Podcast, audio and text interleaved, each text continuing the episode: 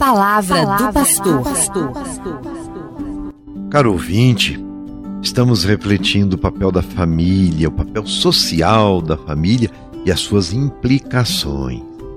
E é muito importante, como estamos estudando, é muito importante redescobrir a importância da família na sociedade. Quando a família tem sua dignidade respeitada, os problemas sociais tendem a diminuir. Porque o Estado, cumprindo sua missão, dá condições para a instituição familiar viver a sua vocação, ser a primeira democracia, cuidar da vida desde a concepção até o seu natural fim. O contrário acontece quando estas responsabilidades não são assumidas e as famílias carecem de condições básicas de sobrevivência, habitação, saúde, trabalho, educação, transporte e tantas necessidades fundamentais para o desenvolvimento humano e para a sua participação e inclusão na sociedade. A família está na sociedade e, por ser uma comunidade de pessoas, participa do destino comum de todos na sociedade. Tudo está conectado numa teia de relações. O sofrimento de um atinge a todos. É o que temos refletido nesses dias.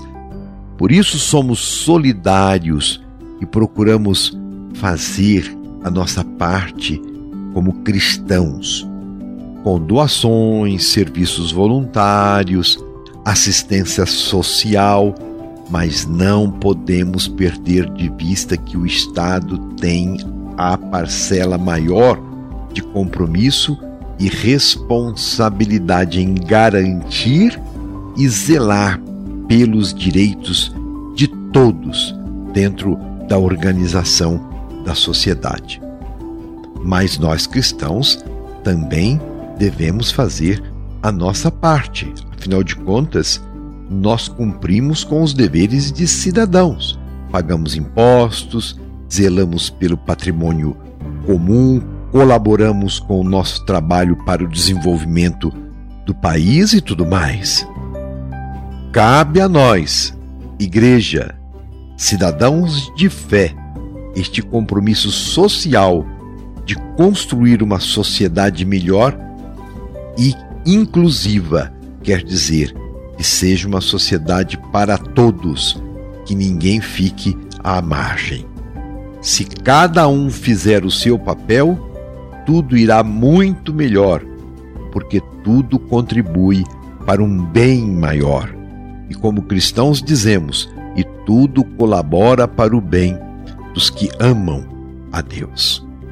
Esta reflexão e preocupação da igreja não são de agora, não, mas desde quando a igreja foi fundada por Cristo naquela manhã radiosa da ressurreição, quando os apóstolos foram convocados a anunciar ao mundo o evangelho da vida.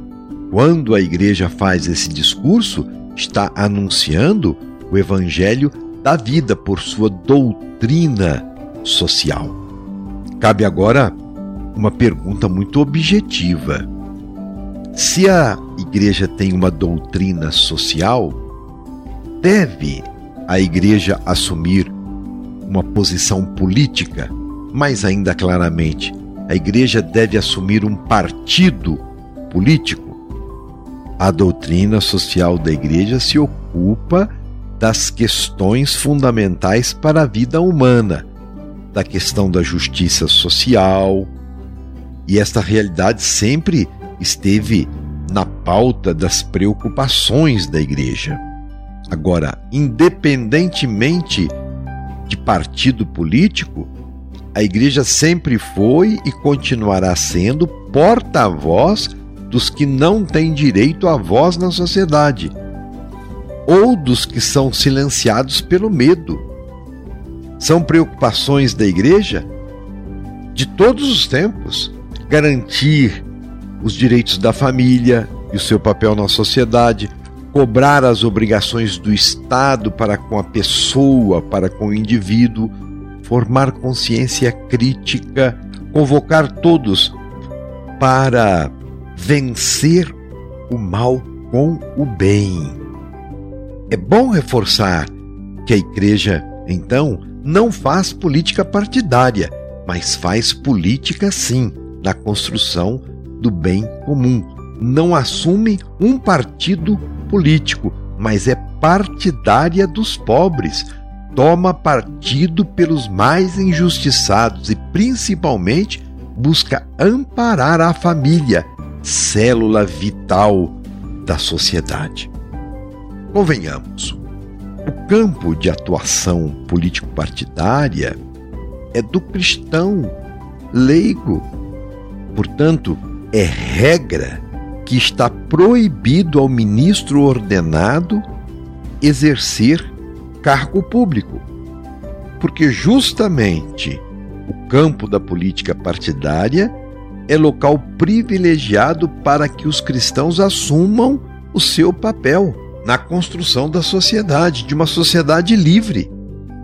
Papa Francisco reforça essa necessidade de todo batizado quando diz: Quanto precisamos hoje na América Latina de uma política boa e temporal. Faz parte da missão do leigo levar o evangelho para dentro das estruturas, vivendo assim a sua consagração a Deus e ao próprio mundo.